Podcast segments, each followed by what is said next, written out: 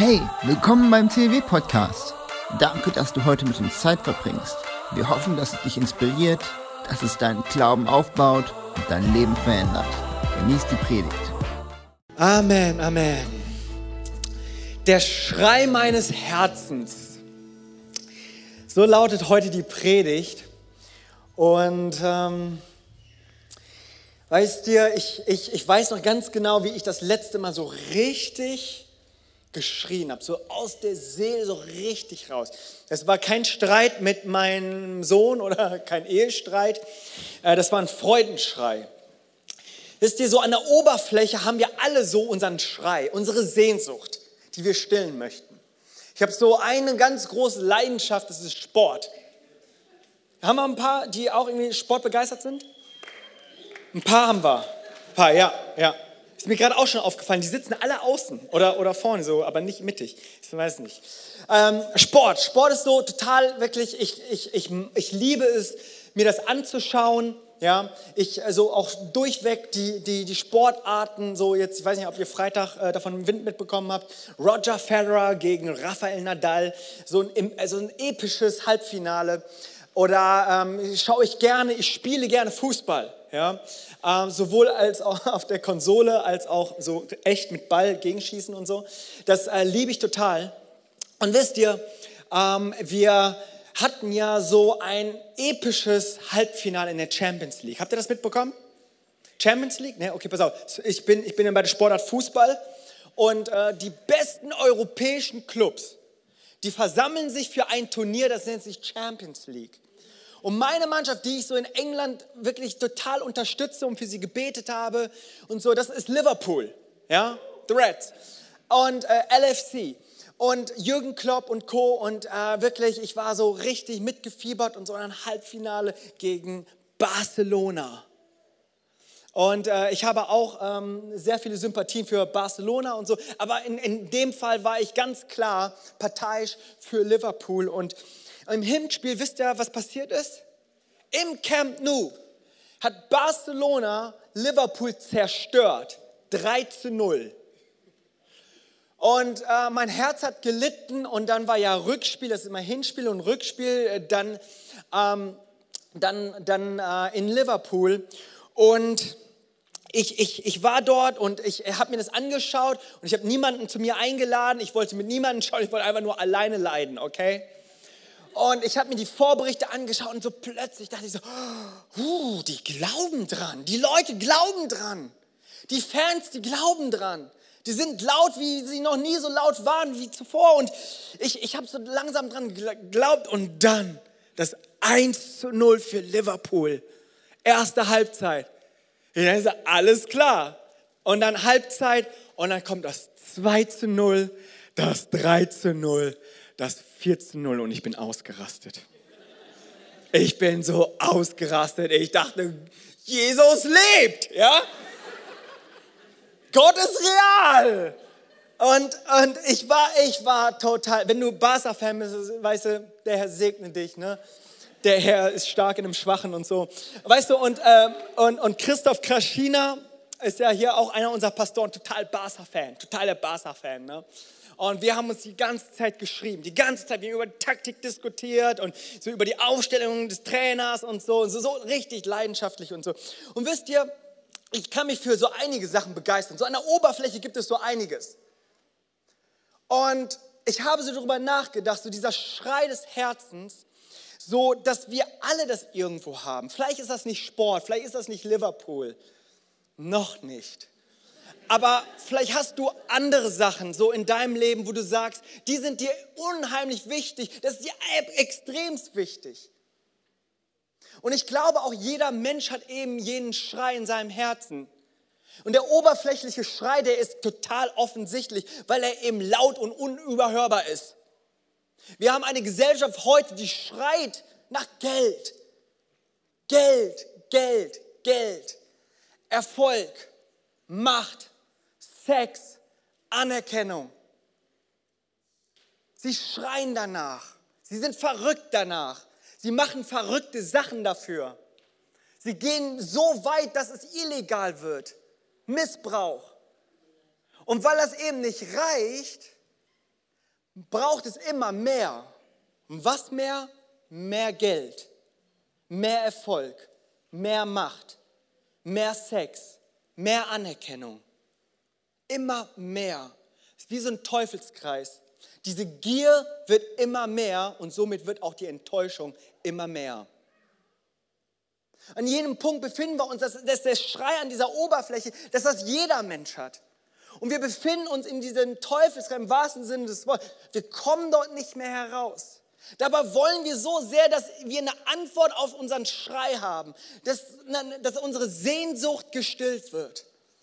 Wir, wir, wir, wir schauen so sehr danach, dass wir eine Antwort darauf finden, was, was wir in unserem Herzen haben. Und ich, ich, ich glaube, dass das Problem gar nicht die Sehnsucht ist. Das Problem ist gar nicht die Sehnsucht. Das Problem ist gar nicht der Schrei. Es ist eher das Problem, wie wir mit Sehnsucht umgehen, mit diesem Schrei umgehen. Weil in der Tat glaube ich, dass Gott selbst diesen Schrei in uns gelegt hat. Ich glaube, dass er uns diese Sehnsucht gegeben hat. Und ich habe auch einen Bibelvers. Hier die erste Reihe, die wartet schon. Prediger Kapitel 3, Vers 11. In das Herz des Menschen hat er den Wunsch gelegt, nach dem zu fragen, was ewig ist. Okay. In das Herz des Menschen hat Gott den Wunsch gelegt, nach dem zu fragen, was ewig ist. Gott selbst ist derjenige, der in dir diese Frage nach Ewigkeit geschenkt hat, diesen Schrei gegeben hat, dass du dich fragst, woher komme ich, wohin gehe ich, was ist der Sinn des Lebens? Und dieser Schrei in unserer Gesellschaft ist laut und wir suchen und wir suchen. Und es wird immer verrückter. Aber die Antwort zu diesem Ewigen kann nur der ewige Gott in dir beantworten. Nur er allein. Die Antwort kann einfach nur Gott sein, weil er eben jener ewiger Gott ist. Und wenn du denkst, wir sind hier in der Kirche, ich bin Pastor, ich muss das sagen und so. Aber das ist was, was, was das Wort Gottes uns sagt, dass diese Sehnsucht, dass dieser Schrei, dass Gott uns das ins Herz gelegt hat, zu fragen, was ewig ist. Und die Antwort nach Ewigkeit kann entsprechend nichts Endliches, Sterbliches oder Temporäres sein. Es kann nur Gott allein sein. Er ist der ewige Gott. Er ist derjenige, der das, der das, der das beantwortet, diesen Schrei. Und wir werden so lange weiter schreien, so lange von, von Punkt zu Punkt gehen, bis wir eben jenen Schrei beantwortet haben in Gott, dem ewigen Gott selbst. Das bedeutet, das, wonach du fragst, ist etwas Gutes, ist etwas Göttliches. Aber es ist eben diese Frage, wie beantworten wir es? Und ich habe uns einen Zeitstrahl mitgebracht. So, jetzt brauche ich eure Vorstellungskraft. Das ist ein Zeitstrahl. Also ähm, in Wirklichkeit, ihr wisst, das ist ein Kletterseil, das ist mein Kletterseil, ähm, 70 Meter lang. Aber stellt euch vor, Stellt euch vor, dieser Zeitstrahl ist die Ewigkeit. Stellt euch vor, dieses Seil endet nicht. Dieses Seil geht immer weiter, immer weiter, immer. Das ist unsere Ewigkeit. Und ich habe unsere 80 Jahre auch mitgebracht. Schaut mal hier. Seht ihr diese Markierung hier vorne? Seht ihr das? Könnt ihr nicht? Seht ihr nicht? Hier, erste Reihe, seht ihr das? Ja, der lacht. Okay, erste, ja, das sind unsere 80 Jahre. Ich habe irgendwie eine Studie gelesen, dass irgendwie heutzutage der Durchschnittsmensch in Deutschland 80 Jahre lebt. Also sagen wir mal 80 Jahre. Stell dir vor, diese 80 Jahre, das ist dein Leben. Im Verhältnis zur Ewigkeit, ja, ist das natürlich ein Witz. Aber diese 80 Jahre, und versteht mich nicht falsch, ich sage nicht, dass diese 80 Jahre total unbedeutend sind, ganz im Gegenteil. Diese 80 Jahre, wo du diesen Schrei des Herzens hast, entscheidet deine Ewigkeit. Diese 80 Jahre sind entscheidend für dein Leben, ewiges Leben. Diese 80 Jahre, dieser Schrei, diese Sehnsucht, die du in dir hast, in dir trägst, die sind bedeutungsvoll, die sind wesentlich, die sind sehr wichtig. Und wenn wir so mal drüber nachdenken, dann, wie wir dieses Leben leben, auch ich, es ist schon interessant, wie wir dieses Leben hier leben, in diesem Zeitabschnitt. Ich habe jetzt auch letztens gelesen über, über ähm, die, die, die Lebensjahre, die man gerne verlängern möchte. Und wir haben so eine Wissenschaft, die aber Millionen viel Geld investieren, damit diese Markierung nochmal einen Zentimeter weiterkommt. So, so. Und ich habe nichts gegen längeres Leben und so. Das ist gar nicht das Problem. Habe mir das dann irgendwie versucht, wissenschaftlich von meiner Frau erklären zu lassen. Von dieser halben Stunde habe ich wirklich vielleicht, vielleicht 15 Sekunden verstanden. Ja? Ich habe ich hab irgendwie mit den Zellen Erneuerung und so weiter. Und, ne? Aber verstehst du so? Aber das, das ist vielleicht so ein bisschen sinnbildlich dafür, dass wir in einer Welt leben, wo wir denken, dass diese Perspektive der Endlichkeit alles ist in unserem Leben. Wir bewerten Erfolg eben in diesem Zeitstrahl hier und denken, okay, ich habe hier einen Millimeter, ich bin einen Millimeter weiter als mein Nachbar, oh, ich bin der Beste. Ja? Wir denken so, oh, meine Schul mein Schulabschluss, ich habe ein Abi von so und so, ja, oh, ich bin was Besseres. Ja? Du hast irgendwie einen tollen Autoschlüssel und, und, und vielleicht auch noch ein tolles Auto dazu und denkst dir, aha, mein Zweitwagen. Und denkst du, wärst was Besseres. Wir bewerten Sachen in der Perspektive der Endlichkeit. Wir bewerten das Leben eben nur hier. Unser Leben dreht sich nur hier drum. In Beziehungen, seh das doch mal in Beziehungen.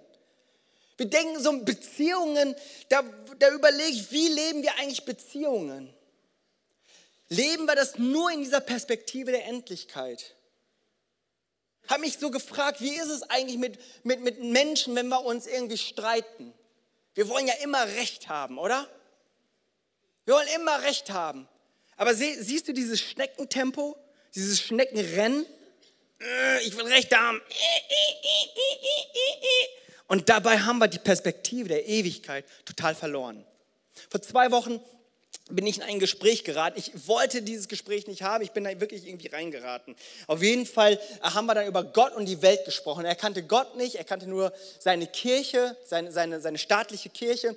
Und ich habe ähm, mit ihm geredet und wir, wir verwickelten so in so eine Diskussion und und, und er hat mir so ein paar Sachen erzählt, wo ich dachte, das kann ich nicht stehen lassen. Wir haben argumentiert und, und irgendwann wurde es dann auch ein bisschen hitziger. Das kann bei mir dann passieren, dass ich dann sehr emotional dann so ein Gespräch führe. Da habe ich meine ganze Kirchengeschichte rausgeholt, meine systematische Theologie, um ihm zu zeigen, dass er absolut falsch liegt. Und ich habe ihm platt geredet. Und am Ende des Gesprächs sind wir dann auseinandergegangen und dann ist mir was in den Sinn gekommen, was mich Mario gelehrt hat auf dem Summer Ride. Er hat gesagt, wir sind nicht dafür da, Diskussionen zu gewinnen, wir sind dafür da, Herzen zu gewinnen. Ich bin nach Hause gegangen, total fertig. Ich habe ihn noch nicht mal zur Gemeinde eingeladen. Vielleicht auch in dem Fall besser so. Ja? Ich hoffe, er findet eine andere Gemeinde. Aber verstehst du, mir war diese Perspektive der Endlichkeit einfach so wichtig, so eine Diskussion zu gewinnen. Aber die Ewigkeitsperspektive total aus den Augen verloren. Beziehungen. Wo es so viel wichtiger ist, Recht zu haben, als irgendwie in Liebe zu handeln. Menschenherzen zu gewinnen. In Vergebung, Verbitterkeit zerstört zu sein, weil dieses Leben, weil ich alles, was ich bewerte, in meinem Leben hier ist. Finanzen. äh, hatten wir vor, vor ein paar Wochen, glaube ich, vor zwei, drei Wochen. Finanzen. Wie sieht das mit Geld aus? Wie bewerte ich Geld in meinem Leben? In der Perspektive der Endlichkeit oder in der Perspektive der Unendlichkeit? Wie bewerte ich mein Geld, meine Ausgaben? Frag dich das mal. Und ich ertappe mich da selbst, wo ich wo ich aufwache und denke so, Jimmy, was ist mit dir los? Du kennst Theorie und, und in der Praxis sieht es doch so anders aus. Du bewegst dich nur hier. Und dann, und dann ist da diese Oberflächlichkeit von meinem Schrei, dass, dass, dass, dass Liverpool gewinnt. Und dann, und dann habe ich hier irgendwie vielleicht ein Rennen gewonnen. Dabei habe ich noch nicht mal irgendwie eine Medaille bekommen oder geschweige denn einen Cent gewonnen. Ja? Ich musste dafür bezahlen, dass ich sowas anschauen kann. Aber verstehst du? Das, was uns so unendlich wichtig geworden ist, weil wir Sachen aus der Perspektive der Endlichkeit betrachten. Und du kannst das in allen Bereichen deines Lebens, kannst du es mitnehmen. Es ist deine Zeit, werde ich gleich nochmal ein Wort zu sagen. Sportverein, dein Sportverein, dein Traumurlaub, deine Briefmarkensammlung, deine Identität, deine Identität. Kannst dich das fragen, ja, wie mache ich das mit meiner Identität? Was denken die anderen Leute von mir? Wenn ich nur jenes Handy habe, boah, ey, dann bin ich unter den Coolen. Habe ich nur jene Schuhe, ey, dann gehöre ich irgendwie dazu. Dass wir an irgendeinen Punkt kommen, wo wir sagen, Social Media. So und so viele Follower will man haben, so viele Likes will man haben, so viel will man irgendwie Bedeutung gewinnen in dieser Welt. Perspektive der Endlichkeit.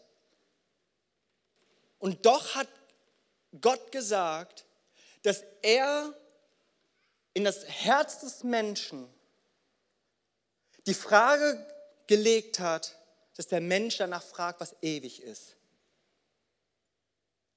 Und es kann nicht anders als die Antwort sein, dass Gott es uns beantwortet. Gott allein. Wir drehen uns nur hierum, nur hierum, nur in diesem kleinen Bereich. Wir bewerten Dinge aus der Perspektive der Endlichkeit. Der Schrei in deinem Herzen findet keine Antwort, verstummt vielleicht. Die Antwort nach Ewigkeit kann entsprechend nichts Endliches sein, nichts Endliches. Es ist der unendliche Gott, der ewige Gott. Und in dem Zusammenhang verstehen wir vielleicht auch Matthäus Kapitel 19. Matthäus Kapitel 19 ist dieses ganz berühmte, so werden die Letzten die Ersten sein und die Ersten die Letzten sein. Macht keinen Sinn eigentlich, so, so rein logisch, weil für mein Verständnis werden die Zweiten für gewöhnlich die Ersten sein, aber nicht die Letzten. Aber in seiner Perspektive, in Jesu Perspektive, Matthäus 19, macht das Sinn, weil er eine viel größere Perspektive auf das Leben und das Leben danach hat. Im Psalm 90, Vers 12, dort heißt es, mach uns bewusst, wie kurz das Leben ist, damit wir unsere Tage weise nutzen. Also in meiner Studienzeit war äh, das Buch Prediger irgendwie so mein Lieblingsbuch. Ja? Das hat es irgendwie immer so auf den Punkt gebracht. Hat alles nicht so ernst genommen. War alles nicht so wichtig aus der Perspektive der Ewigkeit. Was für ein Hauch ist der Mensch. Mach uns bewusst, wie kurz das Leben ist, damit wir unsere Tage weise nutzen. Und ich weiß nicht, wie es dir geht, aber so in der Theorie kenne ich, kenne ich das. Ich kenne solche Bibelstellen, ich, ja, ich predige darüber, aber mir, mir fällt es im Alltag, in der Praxis, ist es gar nicht so leicht, diesen Fokus auf das Ewige zu haben. Und ich glaube, und so habe ich es genannt, ähm, ist das ja nicht der einzige Schrei in unserem Herzen, den wir in unserem Leben haben. Wir haben auch den Schrei der Ablenkung. Ich habe es einfach mal der Schrei der Ablenkung genannt. Es ist so viel Schreit, so viel Lautes um uns herum ist, so viel Aufmerksamkeit nach uns irgendwie bedarf, dass es irgendwie nur funktioniert, dass wir uns ablenken lassen. Und ich sage euch, ich bin der Meister, sich ablenken zu lassen. Ich habe, weißt du, wenn ich einmal, ich habe ich hab, hab zwei Bildschirme zu Hause mit meinem Computer äh, verbunden. Da sind, da sind etliche Fenster geöffnet. Ich habe etliche Fenster geöffnet. Und dann, und dann habe ich da noch mein iPhone und dann habe ich hier noch ein Telefonat und dann hier trinke ich noch Kaffee und keine Ahnung und dann kommt der Postbote und irgendwie so, ich, es, ist, es ist so, als, als, als müsste ich gar nicht darum bitten, das ist, steht jeden Tag irgendwie da. Meine Gedanken wandern ab und, und ich versuche das jetzt wirklich durchzuziehen und dann, und dann ist das Halbfinale von, von Wimbledon und so. Verstehst du so? Und dann sage, na jetzt aber, ich werde auf Schlaf verzichten und dann, oh, ich bin aber so müde. Ne? Ich werde früher aufstehen, ach nee, das geht gar nicht jetzt. Verstehst du so? Ich kann mich so extrem gut ablenken. Der Schrei der Ablenkung. Und so viele Angebote dieser Welt schreien, die, die schreien nach uns, nach unserer Aufmerksamkeit, aber der wirkliche Schrei unseres Herzens nach Ewigkeit verstummt. Und ich äh, habe mir dann so ein paar Statistiken angeschaut, die konnte ich logischerweise nicht alle prüfen, aber äh, die machten zeitlich ein bisschen Sinn. Es gab so ein paar Leute, die haben sich die Mühe gemacht und die Zeit zusammengerechnet, wie viel Zeit wir für unterschiedliche Sachen verbringen, unser Leben lang, auf 80 Jahre äh, gesehen. Und eins ist zum Beispiel, wir schlafen über 24 Jahre lang. Ja, hört sich viel an, aber es macht irgendwie Sinn, wenn du acht Stunden am Tag ein Drittel und dann das mal drei, dann kommst du ungefähr auf deine 80. So etwa über 24 Jahre lang schlafen wir. Ist ja auch wichtig. Ist ja jetzt, das ist ja jetzt wirklich keine Zeitverschwendung, das brauchen wir, okay? Der eine mehr und die Jungen weniger. Äh, wir brauchen das. Wir brauchen das. Wir brauchen wirklich, wir wollen Party machen, aber nein, wir brauchen auch Schlaf. Und äh, es gibt dann auch so witzige Statistiken, wie zum Beispiel, die haben errechnet, wie viel Monate wir auf dem Klo verbringen. Über sechs Monate. Mhm. Ist so, ist so, ja. Die wollen sogar herausgefunden haben, dass wir insgesamt zwölf Jahre lang kommunizieren und drei Jahre lang sind davon nur Nonsens. Also das war uns nur Witze erzählen oder Quatsch erzählen, nur Unsinn, äh, äh, Tratsch und, und, und Lästerei und so. Das so drei Jahre.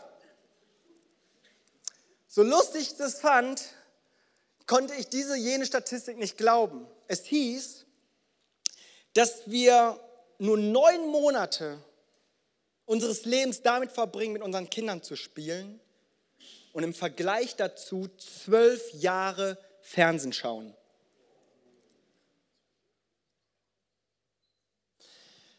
Also, ich bin hier kein Moralprediger und wenn du jetzt heute den Fernseher einschaltest, sollst du nicht an mich denken. Darum geht es mir nicht. Darum geht es mir überhaupt nicht. Es geht mir nur so darum zu verstehen, weise zu sein, die wenigen Tage, die wir haben, zu nutzen.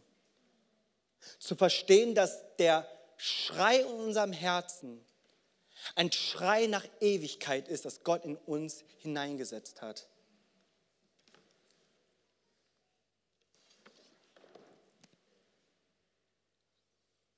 Die Statistik hat ergeben, dass wir am wenigsten Aufmerksamkeit Gott schenken. Und ich weiß, wir sind hier im kirchlichen Kontext, aber ich frage mich tatsächlich, wie die Statistik bei uns aussehen würde. Und ich dachte mir so, Mensch, das haben wir doch heute nicht zum allerersten Mal gehört, oder? Vielleicht. Vielleicht hörst du das zum ersten Mal und darfst heute dein Leben Jesus anvertrauen, am Ende, des, am Ende der Predigt. Aber ich dachte mir, Ewigkeitsperspektive kommt eben nicht automatisch. Es kommt nicht so, dass du aufstehst und denkst, oh, wie kann ich jetzt die Ewigkeit beeinflussen? Und ähm, ich glaube, das ist ein Gegenteil. Es ist ein hart umkämpftes Feld, wo wir sagen, ich möchte mich auf die wichtigen Dinge fokussieren. Das ist das Wichtigste. Das Wichtigste ist, dass das Wichtigste am wichtigsten bleibt. Und weißt du, für alle, die mich kennen, ihr wisst, ich bin, ähm, ich bin eher so ein, so, ein, so ein lockerer, spontaner, intuitiver, flexibler Typ freiheitsliebend und so. Und äh, ich habe uns aber trotzdem was mitgebracht, wo ich dachte, das ist der Schlüssel. Und ihr müsst euch das so vorstellen, ich belächle immer so ein bisschen die Menschen, die so Experte mit Excel sind. Ja? Und ich habe festgestellt in meiner Vorbereitung, ich brauchte Autokorrektur, um Excel zu schreiben. ich wusste nicht mal, wie man schreibt. Und, ähm, und, und weißt du, so im Grunde belächle ich die nicht, ich beneide die nur. Aber wisst ihr, ich, ich, ich sage das, weil ich glaube, es gibt einen Schlüssel äh, für uns, dass wir sagen, hey, wir wollen Fokus halten, wollen dieses Leben, wollen wir wirklich wissen, dass dieses Leben zählt. Und dass wir, dass wir, dass wir diese Zeit nicht verpassen ähm, und, und dass wir uns einen Fokus und einen Plan machen. Und ich habe es Matchplan genannt.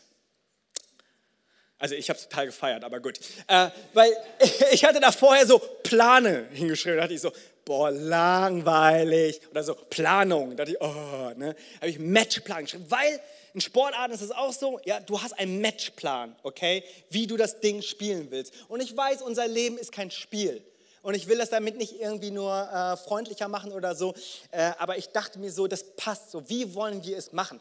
Wenn du Matchplan nicht cool findest und Planung geschrieben hättest, dann schreib das in deine eigene Predigtfolie. Also, in meiner Predigtfolie heißt es Matchplan. Wir brauchen einen Matchplan. Wir brauchen einen Punkt, wo wir sagen, hey, ich plane mein Leben, damit es ausgerichtet ist, damit ich fokussiert unterwegs sein kann.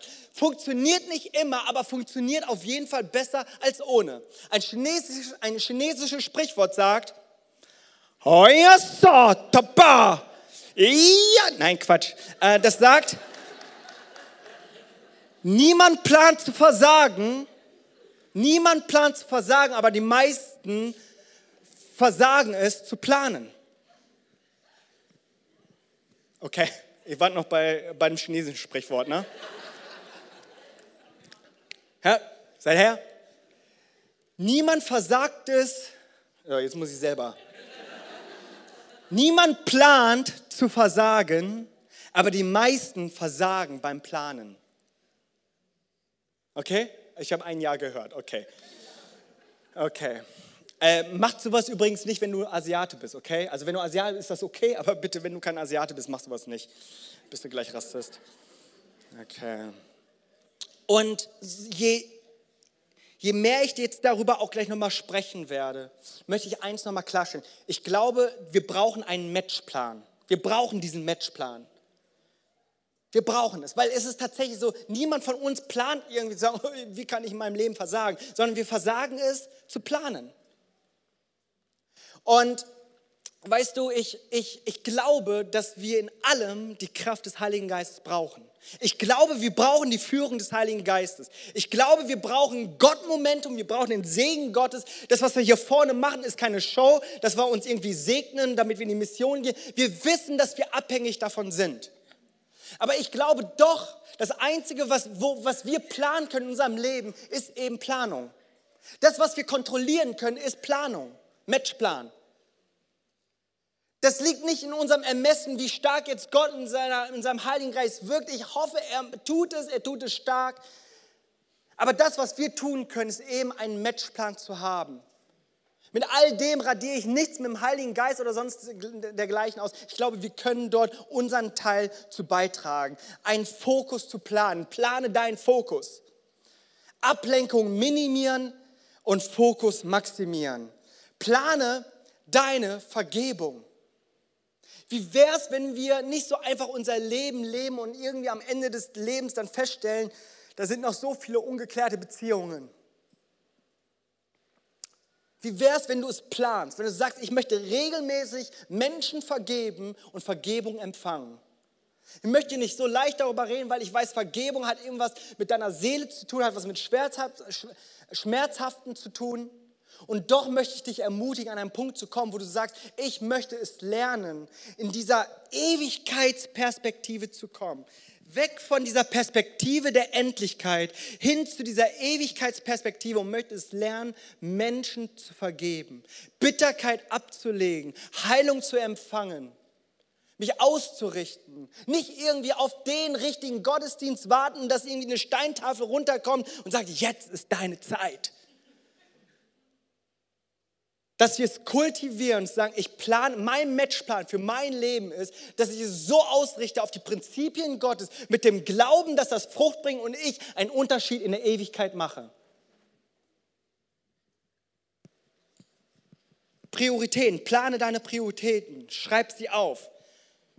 Das habe ich nicht von mir, das hat meine Frau mir vor ein paar Jahren, hat sie mich gezwungen, alles aufzuschreiben, wann ich, äh, dass ich essen soll. Ja, das hört total witzig an, aber manchmal vergisst man das. Aber dass man regelmäßig essen soll und nicht irgendwie nur am Ende des Tages einmal ganz viel. Ja, ihr lieben jungen Leute, ist nicht gesund. Plane das. Meine Frau hat gesagt, du machst gerne Sport, du brauchst Sport, du solltest Sport machen. Ja, so schreib dir das auf, wann du das machst. Plane deine Qualitätszeiten. Plane damit, dass du sagst, wann du deine Bibellese machen möchtest, deine Gebete, deine stille Zeit, die Zeit des Hörens, wann du sowas einbauen willst in deinem Alltag. Plane deine regelmäßigen Spenden. Auch hier, Ja, lass dich nicht vom Gefühl leiden, uh, heute ist es endlich dran, was reinzuwerfen. Ja? Plane deine Spenden, dass du sagst, hey, ich möchte einfach darauf vertrauen, dass das, was Gott mir gegeben hat, dass ich, dass ich es investieren kann. Und den Glauben, das hatten wir vor ein paar Wochen, dass wenn ich 10% meines Einkommens gebe, dass ich darauf vertrauen darf, dass die 90% gesegnet sind und ich damit so viel besser fahre als 100%, die nicht von Gott gesegnet sind. Lass uns doch an jenem Punkt kommen, wo wir sagen, komm, ich mache einen Matchplan für mein Leben, damit ich mich bloß nicht, nicht nur hier in diesen Perspektive der Endlichkeit bewege, sondern eine Ewigkeitsperspektive für mein Leben erhalte. Plane deine Großzügigkeit, plane deine Hilfsbereitschaft, dein Commitment, deine Fastenzeit. Ah, ich habe lange überlegt, ob ich das aufschreiben soll. Ja? Fastenzeit. Also, also wirklich, ich faste nicht gerne. Ja? Das entspricht nicht meiner Gabe. Ja? Es ist nicht meine Berufung und es ist nicht irgendwie meinem Naturell entsprechend, dass ich faste. Ich habe gehört, die Jugend hat gestern gefastet. Stimmt das? Oh, Hammer, Hammer. Danke, dass ihr nicht Bescheid gegeben habt. Oh Mann, aber wisst ihr, so Fasten, ne? ich, hab, ich so, weißt du, ich habe letztens mit einem Freund, wir waren im Restaurant und haben dann, jeder von uns hatte ein Kilo Steak. Wirklich wahr. Wirklich, da stand wirklich 1000 Gramm Steak, ja. Auf die Beilage haben wir dann verzichtet. äh, weißt du, so Fasten ist nicht so mein Ding, aber ich weiß, ich weiß, dass das gut ist ich weiß, dass es gut ist, dass es meine Perspektive richtig zurechtrückt. Wieder raus aus der Routine zu kommen, raus aus diesem Teufelskreis zu kommen, raus aus diesem Belanglosen zu kommen, aus diesem endlichen, temporären, sterblichen rauszukommen, hin zu diesem ewigen, einen neuen Fokus zu haben. Hat mir vorgenommen, einmal die Woche zu fasten. Ich sage euch, hat nicht jede Woche geklappt, aber hat besser geklappt als die letzten drei Jahre. Einfach zu sagen, ich plan, ist mein Matchplan weil bis ich es fühle, habe ich noch ein paar Kilo Fleisch gegessen. Plane deine extra Meile. Plane deine extra Meile. Plane nicht nur, dass du sagst, okay, das ist eine Punktlandung, sondern plane deine extra Meile. Plane deinen Missionseinsatz. Hm. Zufällig ist da in dieser Woche Summer Ride. Ne? Aber weißt du, plane, dein, plane deinen Missionseinsatz, das möchte ich dir wirklich sagen. Ich habe mich eigentlich, das habe, habe ich mich neulich gefragt, wann haben wir eigentlich, wann haben wir eigentlich den Missionseinsatz abgeschafft? Ab welchem Alter haben wir das eigentlich abgeschafft? Ab wann haben wir es eigentlich abgeschafft, zu, zu, zu hören, nachzufolgen, als Jesus gesagt hat, geh in alle Welt? Mit welchem Alter ist das überschritten? Weil irgendwie scheint es in irgendein Alter zu geben, weil es sind so viele Jugendliche dabei und man denkt, an irgendeinem Alter ist man so reif, dass man das nicht mehr braucht oder keine Ahnung. Welchem Alter braucht man das eigentlich nicht mehr? Ich habe kein Alter gefunden. Ich habe kein Alter gefunden. Aber plane es ein, weil sonst bleibt es bei deinen zwei bis drei Urlaubszielen im Jahr.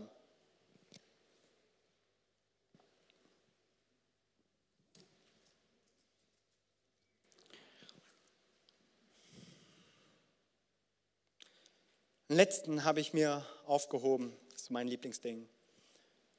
Plane, Ungeplantes zu tun. Ah, habe ich das System wieder wirklich ausgetrickst. Ja, so ist es. Plane, Ungeplantes zu tun. Das ist das Beste.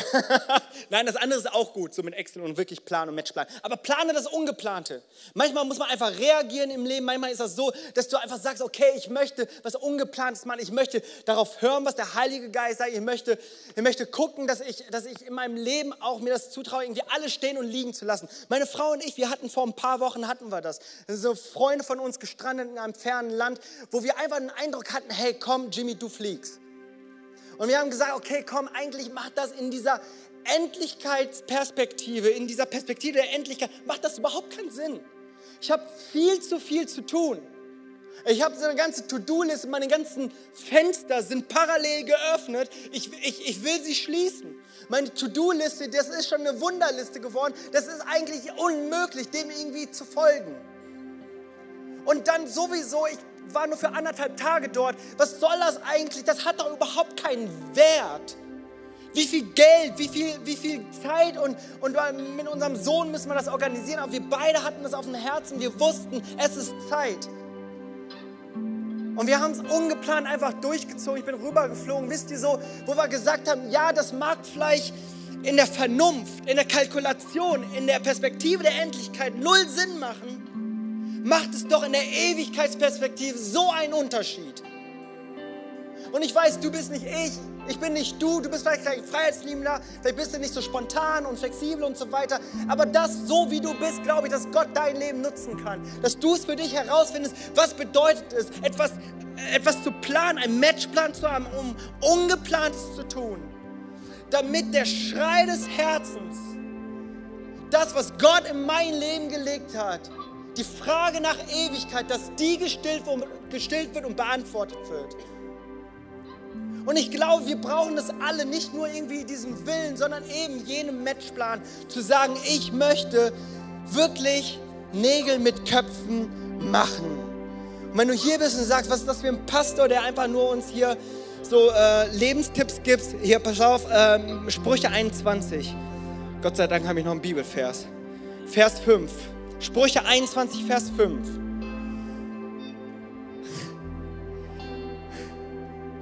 Was der Fleißige plant, bringt ihm Gewinn.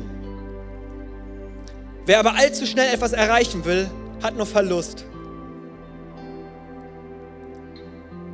Was der Fleißige plant, bringt ihm Gewinn, aber wer allzu schnell etwas erreichen will, hat nur Verlust. Ich glaube, die entscheidende Frage heute an uns ist, wie möchtest du die Ewigkeit in deinem Leben, in deinem Alltag,